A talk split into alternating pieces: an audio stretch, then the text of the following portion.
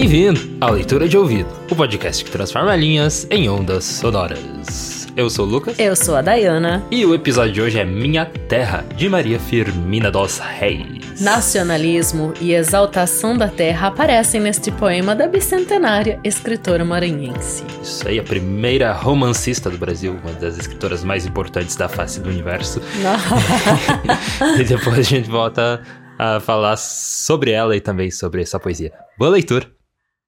Minha Terra, de Maria Firmina dos Reis. Oferecida ao distinto literato, o Sr. Francisco Sotero dos Reis. Minha alma não está comigo. Não anda entre os nevoeiros dos órgãos, envolta em neblina, balouçada em castelos de nuvens, nem roquejando na voz do trovão. Lá está ela. Gonçalves Dias.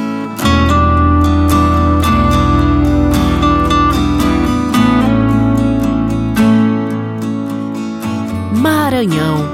Açucena entre verdores, gentil filha do mar, meiga donzela, que a nobre fronte desprendida a coma dos seios do oceano levantaste. Quantas nobre e formosa, sustentando nas mãos potentes, como cetro de ouro, o bacanga caudal, o anil ameno. O curso de ambos tu, senhora, domas, e seus furores a teus pés se quebram. Oh, como é belo contemplar-te posta, mole sutana num divã de prata, cobrando amor, adoração, respeito, dando de par ao estrangeiro o beijo e a fronte ornando de lauréis viçosos pátria minha natal, ninho de amores. Ai, miséria de mim, quisera dar-te na lira minha mavioso canto. Canto exaltado que elevar-te fora, até onde levas a nobreza tua? Pobre o estro desertado, e pobre sonha, e não pode obrar o seu intento.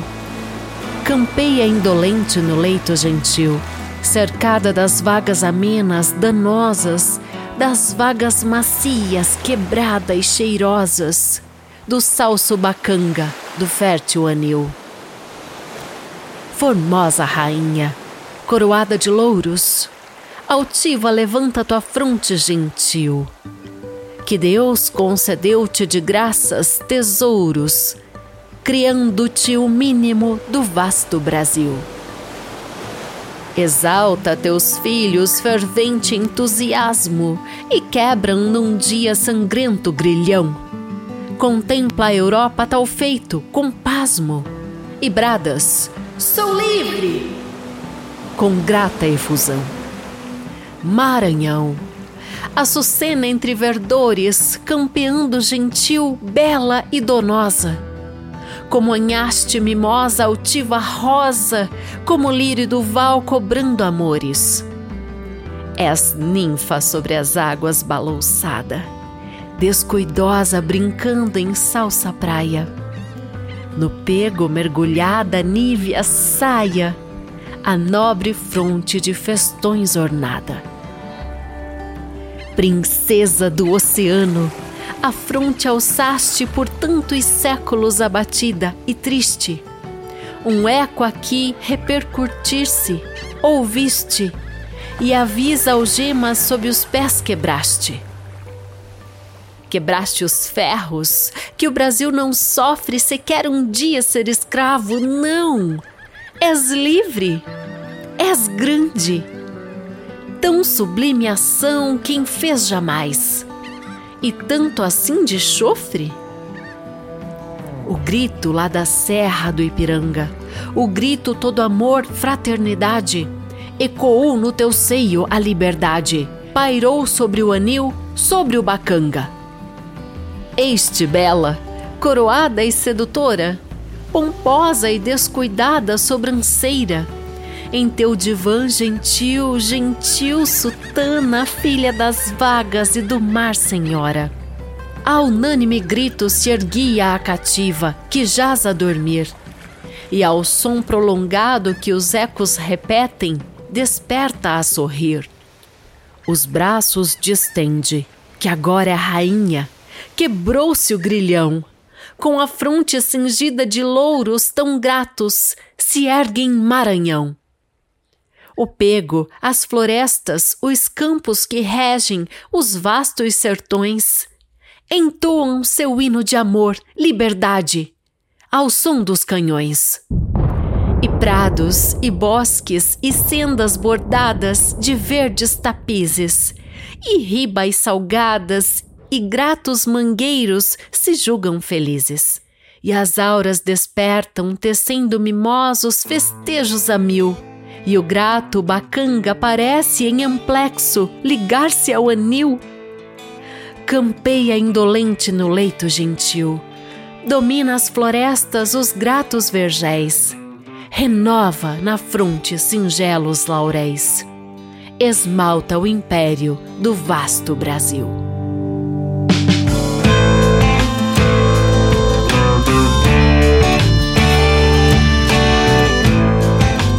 E esse foi Minha Terra, de Maria Firmina dos Reis. Enaltecendo muito Maranhão, né? O estado terra onde ela nasceu. Maranhão, A terra dela.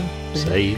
Mas ao mesmo tempo tem essa transposição, né, para as belezas naturais do país. Então eu acho, inclusive ela tem essa bandeira da liberdade também aqui de novo, né? Segundo episódio especial. É, esse é o segundo episódio especial dos nossos episódios especiais é, de Do bicentenário da independência do Brasil. Então estamos fazendo alguma coisa pra comemorar. Isso e Oh, meu Deus. Desculpa. É, a tosse me pegou. Se for pessoal. uma tosse assim, pode continuar. Agora, Uhum. se for uma daquelas bravas, a gente para a gravação e continua. Lembrar que o bicentenário da Maria Firmina dos Reis, do- da própria, ela que nasceu em 1822, aconteceu em março deste ano. ela Ah, nasceu sim. em 11 de março de 1822. Então, esse é os 200 anos, né, de nascimento da Maria Firmina. Muito, muito contundente a gente debater esse Uhum. universo dela, né? Essa, eu quero destacar essa qualidade estética, sabe, Lucas? Dessa mulher que teve uma educação muito simples, Uhum. mas que fez textos extremamente é, re- reais, assim, verdadeiros em relação a esse cenário brasileiro, né? Ela tinha uma sensibilidade, uma forma de ler a sociedade, assim, muito nítida. Uhum. Inclusive, ela, ela reconhecia que ela tinha pouca educação próxima a um homem branco, por exemplo, que foi para academia, muito embora Ah, ela tenha tido uma tia que foi quem a, inseriu, né, no universo da literatura, essa tia rica que proporcionou que ela lesse, que ela estudasse, né? Já que ela era filha de uma escrava alforriada, Sim. a Leonor Filipa dos Reis, né, o nome da mãe dela. E a historinha a gente já contou aqui, né? Sim, se você a lembra. gente. é, não é a primeira vez que a gente traz Maria Firmina dos Reis. Nossa, Então- não é. É, desculpa se a gente repetiu algumas coisas, mas a gente também traz informação nova sempre, né? Mas é, é bom repetir pra guardar, né? Não, justo. Então, a historinha é que o pai dela era um homem de posses. Ele se chamava João Pedro Esteves. E ele era sócio do comendador, o Caetano José Teixeira, que era dono da Leonor, né? Da mãe Ah. dela. Então, ele alforriou a mãe dela. Eles eram amigos, ele se envolveu com a escrava e o, e o comendador lá alforriou a mãe dela. Então, era uma escrava, né? Já alforriada, mas a Maria Firmina dos Reis nasceu já dessa relação assim, etnocêntrica sendo questionada, né? E ela trouxe esse questionamento ao etnocentrismo em toda a sua obra. Mas nessa poesia em si, que ela oferece ao senhor Francisco Sotero dos Reis, e tem uma epígrafe do Gonçalves Dias, né, que tão bem cantou Minha Terra, né? na- Sim. em, em tantas poesias também. A gente tem o Maranhão colocado e perceba que ela usa é, adjetivos é, imperiais, assim, femininos o tempo todo, porque ela refere-se à terra. Então, por isso que a gente pode transpor para mais que só o Maranhão. É a terra dela, só que, tipo, é essa terra toda, sabe? Esse universo onde ela. onde o brasileiro está, né? Porque o nacionalismo foi uma corrente muito forte erguida por ela, assim como pelos outros romancistas, né? A Marina, Maria Firmina se encaixa nos ultra-românticos. Então, vou lembrar que ela publicou, por exemplo, Gupeva em 1861, enquanto José de Alencar, que é também outro romântico, publicou Iracema em 1865. E aí, leitor de ouvido, convido você. Eu tô fazendo uma análise de literatura comparada desses dois textos indianistas e vai estar tá no meu canal do YouTube. Então é. vai lá, Dayana Pasquim, para você ter essas informações detalhadíssimas. É. Isso aí, a gente coloca o link na descrição também. É isso aí. Pode continuar. Então, o que eu ia dizer é que ela usa termos imperiais porque ela chama, eu anotei aqui, sultana num divã de prata, né? Então, é, é o Maranhão, mas ele trata como a, ela trata como a porque é a terra, né? Uhum. Sultana, formosa rainha, depois ninfa sob as águas balouçada, princesa do oceano, né? Uhum. Então, princesa, rainha, ninfa, sultana, é tudo termos femininos, né, para falar da terra. Hum, exatamente. É, e tem a importância ali do território dela também para toda a questão escravocrata, né? Então, junta tudo isso e sai Maria Firmina dos Reis. É, e assim, nessa poesia específica, apesar dela ser bem curtinha, né, ela menciona expressamente a independência do Brasil. Esse momento. Né? Então, por isso também que eu achei tão contundente escolher esta poesia. Muito embora a gente já tenha trazido o Canto Sabeira Mar, uhum. a gente já trouxe seis poemas de lá, mais a Lua Brasileira sete, daí agora com esse oito, né? Que a Minha Terra estão todos lá, dos 56 ou 46, agora não me lembro ao certo, acho que são 56 poemas que ela tem, tem no livro, a gente então tá completando oito. Você viu que minha tosse vem, eu seguro. Tá quase. É, a gente tá, Fala aí pra eu tomar um chá. É, a gente tá Pouco completo esse livro. E a gente também trouxe a Escrava, né? Que é o conto que ela, que ela publicou também. Onde que ela publicou mesmo a Escrava? Você tem de cabeça? Uhum. É, na verdade, ela publicou muito em periódicos. Até esse. É, esses mesmos poemas. Revista né? Maranhense. Foi. Ela publicou. É, então, a Escrava em 1887. Peguei na colinha. Isso, ótimo. É verdade, eu tinha anotado aqui também. Foi na revista Maranhense. Uhum. E eu esse episódio. Primeiro. Hã? Você anotou primeiro? primeiro? Será? Tudo bem. não, não vamos brigar por isso. É. Mas então ela, ela, menciona expressamente o grito da Serra do Ipiranga. Que ela fala que um eco aqui também veio, né? Um é. eco chegou aqui e é, é quebrando algemas e, e, e ferros. Né? Então ela tá falando sim da escravidão. Né? Uhum. Né? Que, que isso está acontecendo. Só que ela também falou, quando ela fala de grito da Serra do Ipiranga, ela tá falando da independência, né? Que foi as margens do Ipiranga, então 1822, o ano que ela nasceu. Ela, menina ali, bebê. Quer cortar um pouco? A menina bebê. Menina, bebê, adolescente, ela viveu esse crescimento do que, que é essa identidade nacional. Você só tira meu volume só. Hum. O que, que é essa identidade nacional? Então ela foi fervendo esses textos dentro dela. Eu acho que é legal. Como, crescendo como um fermento, já que ela era a Maria Firmina, né? Olha. Altos trocadilhos. Só pra você lembrar, hum. né? Então, Aí ela fala que pairou sobre o anil, né? Ecoou no teu seio de liberdade e quebrou-se o grilhão e esmalta império do vasto Brasil. Então, ela termina, essa, o último verso fala disso, o império do vasto Brasil, uma poesia que expressamente fala dessa nacionalidade. Uhum. É, o que, o que, que você vez. apontou para mim? Não, o que eu tenho para é, dizer sobre ela, assim, é que o, é, a gente já repetiu aqui várias vezes, mas ela foi a, é, com o Úrsula, né? O, o Úrsula, que é o, o acho que é o, é o, único romance dela, né? O, o Úrsula é considerado, né? Considerado não, é por fato, é o, o primeiro romance de uma autora no Brasil, é. né? De uma autora feminina, como eu gosto de dizer. Você adora. de uma mulher. Que é de uma, primeiro romance de uma autora feminina mulher. E, Vai me matar aqui. Em 1859.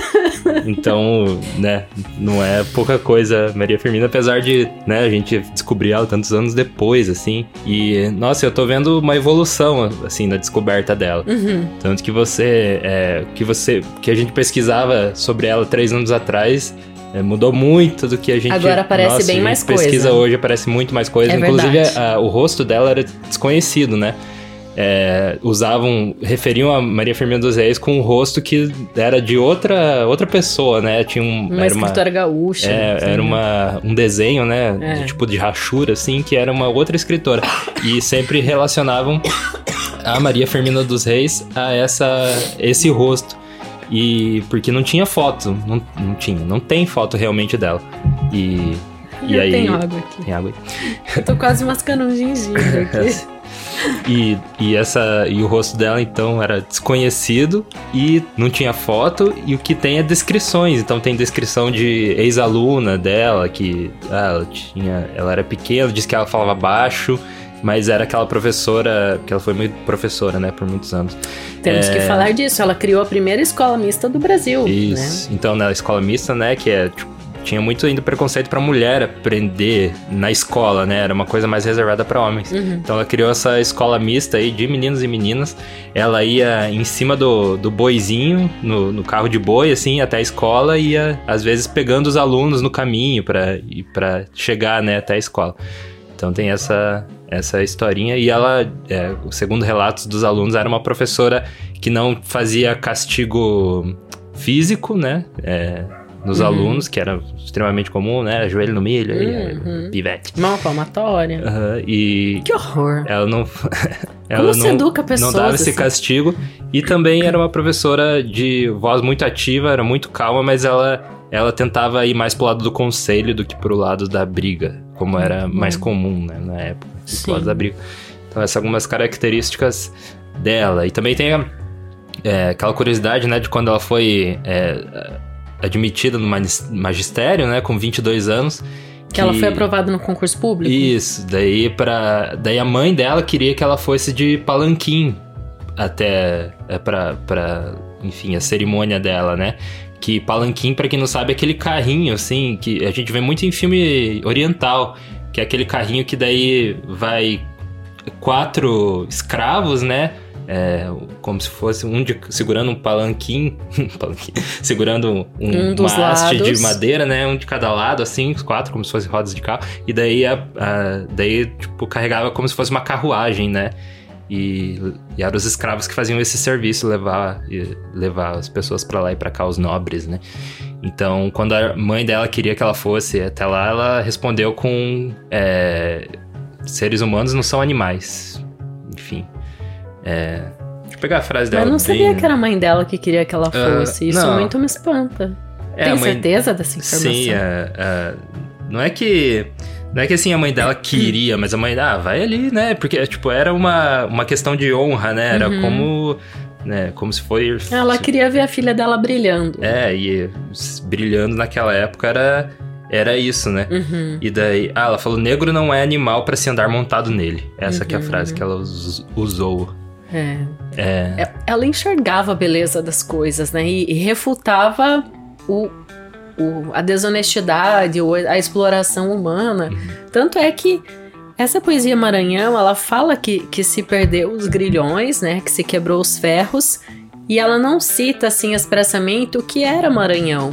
Que era a porta de entrada da maior parte do tráfico negreiro do Brasil, né? Do, do- da mão de obra escrava, né? Entrava pelo norte através do Maranhão, né? Que é a terra dela. Ela nasceu em São Luís e morreu em Guimarães, né? E com 95 anos, né? E, e foi uma trajetória, assim, gigantesca na educação e era um espanto, porque ela publicou muito na imprensa. Muito mesmo, assim. E não era nada, nada comum mulher publicar nessa época. Inclusive, alguns dos principais textos dela saíram antes do próprio texto do Castro Alves, que a gente trouxe semana passada, Uhum. né? Com essa voz abolicionista. Então, ela foi uma pioneira, uma precursora do abolicionismo nessas defesas. Eu até elenquei aqui, ó. 1859, como você falou, Úrsula. 61 saiu Gupeva, ainda antes de Iracema, tudo isso antes de Iracema, para falar, por exemplo, do indianismo Uhum. ou de Navio Negreiro e Vozes da África, que foram em 68, 1, 1868 e 1869. Aí teve Parnaso Maranhense, é um livro de poesias que saiu em 1861 também, no mesmo ano de Gupeva, que é uma novela bem legal, indianista. Canto Saber Amar, que é esse livro onde saiu todas essas poesias, inclusive a de hoje, 1871. Daí a escrava em 1887, né? E teve ainda outras coisas assim que ela colaborou muito. Ela tinha uma dicção irônica muito forte, colaborou com hinos. Tem um do Bumba Meu Boi, que é o culto de alto de Bumba Meu Boi, e o outro hino à liberdade dos escravos, que ela gostava também de enfim, através da poesia, né, a gente tem essa musicalidade, né, da, da composição. É, foi compositora também. Uhum. E ela supera o que eu gosto, que ela supera esse tom de resignação, assim, em relação à escravidão. Ela coloca realmente a pessoa de cor como alguém bravio, assim, né, Protagonista forte, das histórias. Protagonista né? de verdade. São os, inclusive na, na escrava a gente tem esse. É, e ela também é inquieta em relação à posição da mulher, né? De uma forma. É, desprivilegiada nessa sociedade paternalista, tanto é que ela era essa voz que, que tinha essa diferença. Eu fico imaginando como que, que, achavam dessa mulher, sabe? Negra, educada, publicando na imprensa, é, mulher. É, eu, eu acredito que tinha esse, esse preconceito, assim, também indireto, né? De é, as pessoas intencionalmente dificultar as coisas, né? para ela, uma, alguém que tivesse nascido em outro, outro ambiente, de outra forma, é, tivesse nascido branca, poderia, né, com, com a mente dela, poderia estar tá, é, sendo, sabe, muito mais valorizada. E eu acredito que as pessoas é, dificultavam, né, a vida uhum. dela, mas aquela coisa né, meio indireta, né, e tal, mas, né, a gente sabe que as pessoas dificultam a vida das outras uhum. por é, por cor da pele, por é, sexualidade, enfim. É, de modo geral, de modo geral, o, o a contra-argumentação em relação ao sexismo no Brasil, que era muito proeminente no século XIX, ela perpassa assim toda a obra dela. E eu, no meu ponto de vista, como Hellis leitora, quando eu vejo que ela usou todos esses termos, sultana, rainha, princesa, ninfa, ela tá privilegiando essa elevação da mulher para falar do Maranhão. Uhum. Mas ela usa o termo terra e ali ela consegue usar todos esses sinônimos femininos também, né, para elevar mesmo a moral das mulheres. Então não é, não é por acaso, né? As escolhas de termos. Nenhum escritor faz escolhas por acaso, né? Nome de personagem, é tempo, espaço, nome de lugar, tudo é muito articulado, né? Uhum. Tudo tem um fundo de verdade, ainda mais quando se sente na pele, né, essas é. dificuldades. É, a gente tem a leitura que a gente faz ali é, ao pé da letra, né? Mas eh, tem, assim como quando a gente assiste filmes, tem muita coisa que tá subjetiva, é, que a, quem, quem criou aquilo tá te mostrando, né, de uma forma mais. tá mostrando pro teu subconsciente ali, né, as coisas. Então acho que isso está presente em, em, diversas obras de arte, também está aqui presente na Maria Firmina dos Reis. Né? E é uma voz feminina de resistência, né? Dentro de todo esse cenário ali do século XIX, que ela viveu todinho, foi morrer, quase todo, né? Foi morrer em 1917. Uhum. Né? Então, uma vida longeva e morreu também num dia 11. Ela nasceu num dia 11 de março e morreu num dia 11, mais de novembro. É, morreu pobre, né? Morreu cega infelizmente, morreu na, na casa de um, da mãe de um dos filhos de coração, assim, dela. Que era uma ex-escrava também. Uhum. Então ela não morreu, não, não morreu nem na própria casa dela, né? Mas a gente tá trazendo à luz ela aí cada vez mais e a gente fica feliz que também tem outras pessoas descobrindo, né, a importância da Maria Firmina dos Reis. Muito bom. E esses episódios de bicentenário é para você também comentar, né, trazer com a gente assim que país é esse, né, para você hoje. E semana que vem tem. você tá tentando não tossir, né? Semana que vem tem Lima Barreto, continuando aqui nossas, nossos episódios do Bicentenário. Tem Lima Barreto com. Não é, fala qual. Não é falar qual, tá bom. Mas eu só digo que lembrou, para mim, parece que é o Douglas Adams brasileiro, assim, esse conto. É muito divertido. É muito satírico e envolve Muitas é, coisas. o universo. é, e, e, dizer também que tem mais dois episódios ainda pra gente completar, além desse da semana que vem, tá? Então siga com a gente, compartilhe os episódios, né? Passa para os outros, é, escutem na escola, debatam com os professores e alunos, porque o bicentenário tem que ser lembrado, né? Uhum.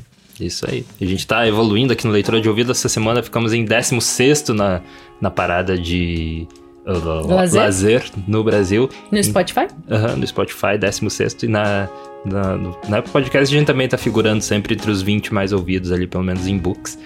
E então a gente fica feliz com esse, com esse reconhecimento e que mais pessoas estão ouvindo, né? Mas é, a gente quer chegar ainda, é, ainda mais acima e para isso a gente precisa do seu apoio, do seu compartilhamento. Né? Se você quiser nos apoiar de uma forma mais direta ainda, você pode fazer entrando em apoia.se barra leitura de ouvido no nosso, finan... financiamento, nosso financiamento coletivo. contínuo ou mandando pix direto para a chave leitura de ouvido gmail.com. A gente vê a necessidade de algumas pessoas de mandar é, Pix direto para dar o apoio. E pra gente até que é melhor, porque daí não tem a taxa que do, do apoia, né? É. Que, esse, que, o serviço do apoia.se ele tem a taxinha lá que eles ficam, né? Normal.